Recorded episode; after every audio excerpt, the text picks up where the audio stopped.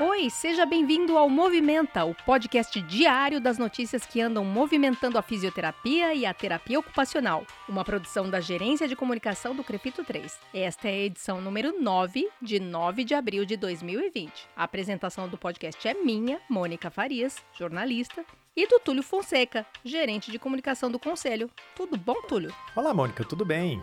Então vamos começar?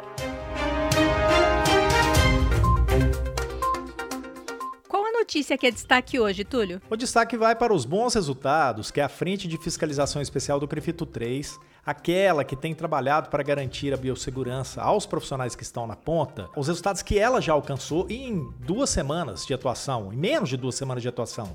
Entre os resultados, a gente tem agora lançamentos de materiais de apoio aos profissionais que estão enfrentando a Covid-19.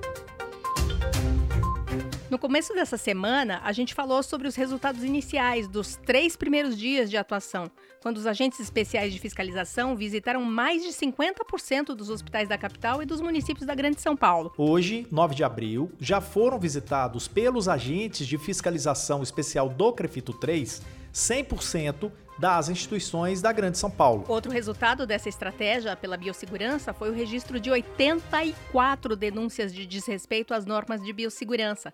Essas denúncias chegaram por dois caminhos. O primeiro vem por meio dos agentes fiscais especiais que estão nas ruas, constatando essa situação nos hospitais. O outro caminho é o canal de denúncias da fiscalização do Crefito 3, onde as denúncias estão chegando por e-mail. Essas denúncias estão sendo avaliadas pelo Departamento de Fiscalização do Crefito 3 e serão encaminhadas para o Ministério Público do Trabalho, pois a falta de EPIs apesar de ser um contexto de assistência à saúde, ela não deixa de ser uma questão trabalhista, de segurança para a atividade de risco. E o Ministério Público do Trabalho é a instância que deverá tomar as providências para resolver essas questões. A fiscalização especial já está pronta para dar os próximos passos em direção ao litoral e ao interior.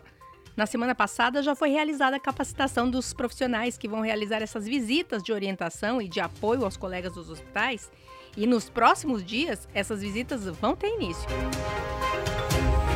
Mas o trabalho da Frente de Coordenadores da Fiscalização Especial não se restringiu a traçar as estratégias para as visitas fiscalizatórias para apurar a oferta de EPIs às equipes. Olha, o trabalho dessa frente é bem mais amplo e envolve também o desenvolvimento de material de apoio aos colegas que estão na assistência hospitalar. O primeiro material desenvolvido pela equipe de oito coordenadores, todos eles com grande experiência nas áreas cardiorrespiratória e também de terapia intensiva, esse primeiro material foi o primeiro volume do Manual de Recomendações para Fisioterapeutas para atuação nos casos da Covid-19. O primeiro volume foi uma resposta mais imediata, provocada pela urgência em orientar os fisioterapeutas, ao menos com informações básicas, já que tudo, nesta pandemia, é bastante novo. E uma semana após o lançamento do manual, a Frente de Coordenadores está lançando o segundo volume, bastante ampliado em relação ao primeiro e com informações bem mais detalhadas,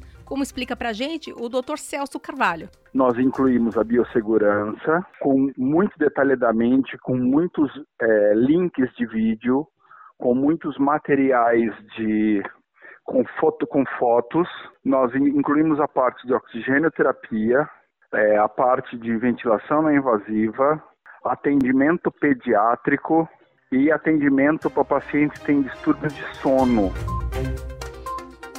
Outra ação desenvolvida pela frente é a realização de uma série de vídeos curtos tratando de práticas profissionais e situações próprias da fisioterapia respiratória nas UTIs. Aguarde! E assim a gente encerra essa edição do podcast Movimenta de 9 de abril de 2020. Eu sou a Mônica Farias e agradeço mais uma vez a companhia do Túlio Fonseca na apresentação. O prazer é todo meu. E também agradeço o Rodrigo Cavalheiro, que é o editor de áudio do Crefito 3, que edita esse podcast, e também as estagiárias de design Eduine Azevedo e a Juliana Mayumi, e o trabalho de relacionamento da Ana Carolina Soares. Amanhã, dia 10, sexta-feira, não vai ter edição do Movimenta, mas a gente volta na segunda-feira, dia 13 de abril. Até lá, pessoal. Até lá.